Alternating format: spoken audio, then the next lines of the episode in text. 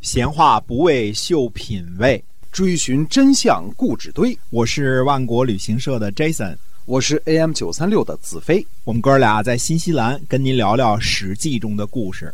各位亲爱的听友们，大家好，欢迎您继续收听我们的节目，是由新西兰万国旅行社的 Jason 为您讲的《史记》中的故事。那我们新西兰万国旅行社呢，是新西兰的本土企业，已经有二十二年的历史了啊，是一家良心企业。那么您可以搜索一下我们的公众号“新西兰万国旅行社”。那么我们今天呢，继续书接上文，跟您讲《史记》中的故事。是的哎，那我们上次说到呢，武王把殷商给颠覆了。嗯，颠覆之后呢，第一件大事呢，先是安抚殷商的百姓，哎把这个管叔和蔡叔和陆父呢都封在这个本地，嗯三分齐国管理殷商的事情啊。嗯那么剩下的呢，第一个呢就是大封功臣，就是封侯啊。封侯，封侯第一封呢，就封的这个师尚父，呃，姜太公啊，是封在什么地方呢？嗯封在齐国。齐国呃，齐国在整个周王朝的前面是春秋，后边是战国啊。战国啊，整个周王朝的这个八百年历史当中呢，它起了非常非常大的作用啊。嗯那么首先呢，齐国呢一开始是姜姓的姜子牙的后代一嗯直在管理，那么中间呢还换了一次姓儿。田氏篡齐，后来江山姓了田了。嗯那么田是谁呢？田是陈，陈是谁呢？陈是帝舜的后代啊，帝舜的后代啊，帝舜的的后代。这以后我们慢慢再捯饬这点事儿啊。对，总而言之呢，陈田一家，姓陈和姓田，这个是一家一。家的啊、啊，那么我们现在其实大家还知道，在这个新加坡，嗯陈是大姓，尔东陈啊，是陈是大姓，但是你看护照上发音都是 tan。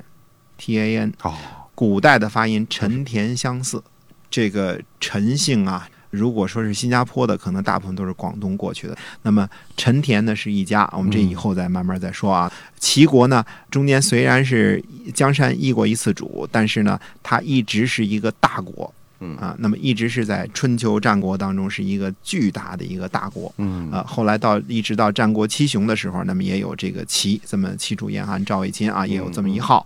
以前呢，也是一个大国。我们过完讲过周朝前面这个故事，讲春秋五霸。春秋五霸第一霸就是齐桓齐桓公公，哎，嗯齐桓公。那第么一个齐大霸王，呃，第一个大霸 王啊就，是嗯对，那就是齐桓公。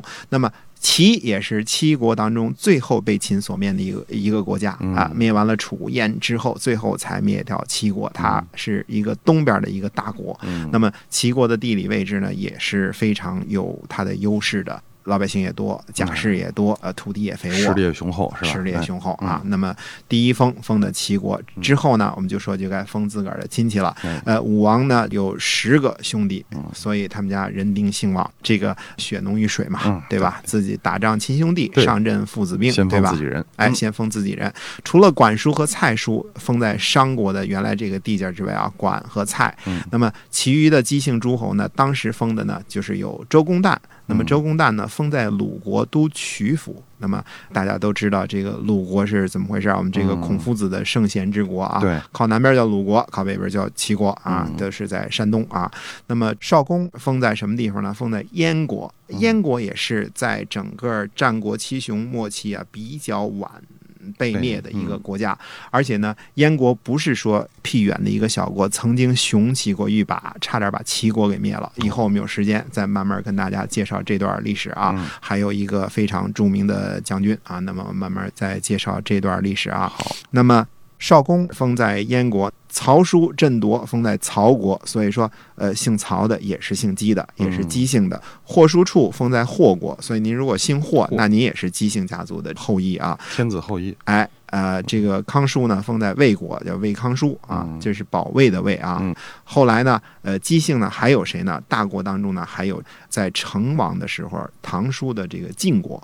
那么我们大家知道，晋国也是一巨大一国家，呃，为什么呢？后来分成三个国家，三个国家都成了战国七雄之一，嗯那就是韩、赵、魏这三国，那么都是从晋国这儿来的。是个大国，嗯，哎，对，所以最后呢，还有一个姬姓的封国呢，我们就说是晋国。晋国呢，这是非常大的一个封国。还有谁呢？是姬姓的呢？呃，我们原来说过，在这个周太公的这个年代的时候，我们说一共有老大、老二、老四，对吧？嗯？嗯，呃，老四是谁呢？季历，对吧？对，呃，老大呢是泰伯啊，那么泰伯和于仲呢两个人呢去跑了，他们俩断发纹身，嗯我前两天看新闻说，为什么纹身不让这个当空姐儿？ 这个断发纹身怕他在们跑古代就是什么？是这个人已经废了，不能用了。嗯一断发纹身呢，就只能去跑到蛮夷那个地方去了，哦就不能够用了。嗯那么吴太伯呢，没有儿子啊，没有孩子。那么于仲呢是有儿子的。那么他传下来这一支呢，到了成王的时候又去找过去了，说嗯现在咱家已经做天下了，哎开始封了。实际上吴太伯这哥俩去了之后呢，这个勾吴就是吴国，当时还属于这个乡下的地方啊，对比较蛮夷蛮夷之地啊嗯。那么当时呢，已经拥戴这个他们的后代做了吴王了。嗯，呃，已经拥戴呢，这次再追封一次，正式追封为吴王啊。嗯那么同时呢，又把其中的一个弟弟，就是封回给中原了，叫虞国。我们说《霸王别姬》那个虞姬，嗯虞姬那个虞国啊，就是挺难写的那那个。是嗯那么这些个呢，都是姬姓诸侯，那就是都是跟这个武王是一个姓儿的诸侯啊。嗯那么除了这些个诸侯之外呢，武王呢。追思先贤圣王，封神农氏的后代，你看多久啊远？神农氏的后代找来嗯封在交国，帝尧的后代呢封在晋国。那么晋呢，就是现在河北和这个天津那块儿的晋国，应该就是现在的河北的蓟县附近啊。嗯哎，那么帝舜的后代呢，封在陈国，就是尔东陈的这个陈。有的时候看书啊，这个古书上陈和镇是不分的。这个哦战阵的阵呢，阵是当做打仗列队来用的，嗯对陈呢是一个 是一个姓儿或者叫嗯陈国。嗯那么帝舜的后代呢，封在陈国。我们说陈国呢有一个公子叫陈完，陈完跑到齐国，最后把齐国给干掉了，变成田氏，就是田氏篡齐。那么大禹的后代呢，封在杞国，杞人忧天那个杞国。嗯那么大禹呢，并不只有这一支留下来，还有很多支啊，因为我们说过，它有一支呢，在这个会稽附近呢守陵，那就是后来的越国。嗯到了春秋五霸末期的时候，出了一个很有名的一个国王，叫越王勾践。哎那么越王勾践呢，打败了吴王夫差是和吴王阖闾啊，那么最后成为春秋五霸之一。这些个不是姬姓的封国呢，在春秋战国时期呢，它也非常的重要。那么还要这儿顺便多啰嗦几句，大国之中呢，楚国是在周成王的时候受封的。由于他们家这个祖先呢，熊氏的祖先呢是侍奉这个文王、武王，那么到成王的时候呢，就是受封这个是楚国。那秦国呢还要再晚一些哦，秦国是在后来周孝王的时候，他才有机会登场的。不过秦国呢，越到后来登场的机会呢越多，直到这个自己一人登场，涨价了把别人全赶下去为止啊。现在咱们先先不说呢啊。那么中国几千年的这种封建历史当中呢，就是除了这个秦朝等那么几个少数缺信仰的王朝啊，这种分封子弟功臣的做法，就是一而再再而三的上演，永远是这么一个封弟弟、封哥哥。秦朝为什么呢？秦朝就是痛恨这种分封子弟的做法。分封嗯呃，秦始皇这个人呢，也是薄幸寡恩啊，对自己的叔伯兄弟们也不怎么地、嗯对啊，对哎这个就把天下划为郡县制啊，直接就改成简单的行政单位了。对嗯这个我们不说啊，这个跟李斯的政治理念呢也有很大的关系嗯啊。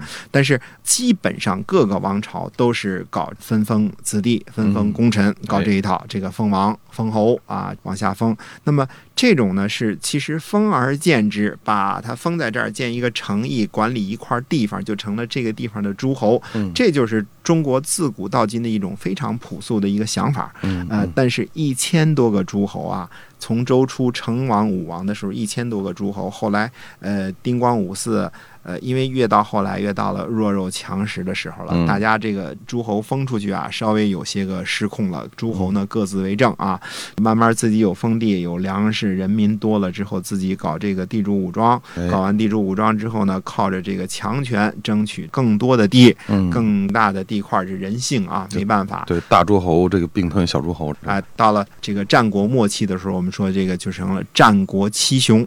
呃，山东有六大强国，那么嗯加上秦，那就是七大强国。七最大后巨头，战国七雄呢，连年混战，搞得民不聊生，最后被秦始皇一下给灭了。嗯这是整个周朝的这么个历史。因为周呢，整个是到秦呃灭了六国之后呢，那才结束。那么姬姓的诸侯和非姬姓的诸侯一块儿支撑了春秋战国的整个的政治的局面很多很多年，互相之间很有影响啊。以后这些我们都会谈到啊。那么姬姓封国呢，还有一个落了一个就是郑国。郑郑国啊呢也在也是在晚一些的时候，我们以后到了呃厉王之前的时候，那时候我们再讲讲到郑国的事情，那他也是姬姓诸侯，所以后来我们还会讲到，比如姬姓诸侯娶谁家的公主。非姬姓诸侯娶谁家的公主，互相之间呢都是很有一些个讲究的啊，啊这不那么能随便乱取哈，你不能同姓同同婚呃啊，不可以不同能姓同婚，对哎，对，嗯这个是很内。你比如说，姬姓诸侯从来就不娶姬姓诸侯的公主来做这个媳妇儿啊保障优生优育，啊，那这个是必然的嗯，这个中国人很明白。不能近所亲以结婚，啊嗯，所以这种诸侯分封的这个制度呢，就等于是以血脉、家庭、功臣、忠臣为中心的这种分封制度呢，嗯它在中国是相当相当有市场的。是，我们子非要说出就是打仗亲兄弟，上阵父子兵，哎，血浓于水，这是中国传统的观念。那么，除了分封诸侯，分封诸侯是干什么呢？是为了这个巩固政权。嗯，呃，因为各自到了封国之后，那都是皇上的兄弟或哎者皇上的功臣，那绝对的是向着皇上，这那是可没问题而且的。手握重兵哈，是一方诸侯，哎，哎，这个有什么战事的时候可以调集部队来帮助对帮忙哈，，对，呃，你不能光靠着天子的军队去征伐天下。是，呃，实际上这个怎么说呢？我们慢慢再说啊。嗯其实其中有利呢，亦有弊。嗯，呃，你比如说姜子牙的这个封国齐国吧，哎，一开始呢，他是在怀疑的时候，因为后来我们说管蔡之乱之后呢，还有一场征伐怀疑的战争啊，在成王的时候，那么这个时候呢，那就征调了齐国的部队，就是嗯武侯九伯，实得征之，赐他给公师府乐以征伐之权。哎，那么后代的时候呢，齐桓公就是靠着这个征伐之权做的这个霸王，我春秋五霸之一啊。嗯当时也没查查什么时候过期，反过正了给了就过了一直好几拿着年啊，一用吧直拿着用。总而言之呢，分封诸侯呢，当时是一个非常起到巩固政权的一个作用。嗯，那么除了分封诸侯以外呢，第二项措施呢就是营建洛邑。嗯，营建洛邑呢，就是在洛邑啊，洛水的洛啊，嗯洛水之阳。那么我们现在知道有洛阳啊，嗯，啊，洛阳有牡丹啊嗯，这个营建洛邑呢是另外一个，因为我们知道周国的这个都城呢是在什么地方呢？是在丰，嗯对吧？丰我们说过是在八百里秦川的西侧，嗯？哎，啊，那么呃，它是处于这个渭河平原，就是陕西这边的。那么它实际上要跟东边取得联系呢，还有河呀、山呐、哦那很多的很呃遥小远寒的这个哎路程了，也遥远的路程。嗯那么实际上在东边是一个最中间的地方呢是洛邑。那么兴建洛邑，按照当时周公的话说呢，他是此天下之中，四方入贡道理君。哦啊，不管你什么地方是诸侯，这像一个辐射，我们是像轮子的辐射一样，对哎，各各地儿都能那个什么对。那么主要是在东边呢，我们说大约中国要分东部、西部的话，那么东边这一块儿，洛阳还是有非常重要地理位置的。是洛邑啊，四方入贡道理郡，从哪个诸侯国过来，这个道儿都是一边多的。嗯那，么它也是一个中心地带。那么兴建洛邑，这就导致周初的时候呢，周王朝就有两个都城。嗯呃，那这两个都城呢，我们先说呢，兴建完洛邑，兴建完了之后呢，他就把九鼎放在这儿了。这个话题我们也是非常有争议性的，到底九鼎是一直放在洛邑，还是有的时候又迁回去封了？然后还有的时候由于打仗种种原因来回迁徙，这个事儿呢也基本上没有定论，是个疑难的事儿啊。嗯呃，总而言之呢，他为这个周朝的这个政治东西两边两个政治中心奠定了基础。嗯那么当时呢，肯定是九鼎暂时是放在洛邑的。放嗯过一，啊，那么呃，洛邑的营建呢，其实并没有迅速的完成，它是武王和成王两代才完成的，呃，历时呢时间还是很长的。武王呢，在打败了殷商之后呢，登基在天子呢，只活了两年，嗯，非常非常的短暂就。先去了，克殷之后呢，就只活了两年。嗯那么之后呢，就是成王继位。成王继位之后呢，这个洛邑呢才营建成功。我们先看看洛邑它这个大约的空间有多少。那么洛邑呢，为什么是很重要的一个都城？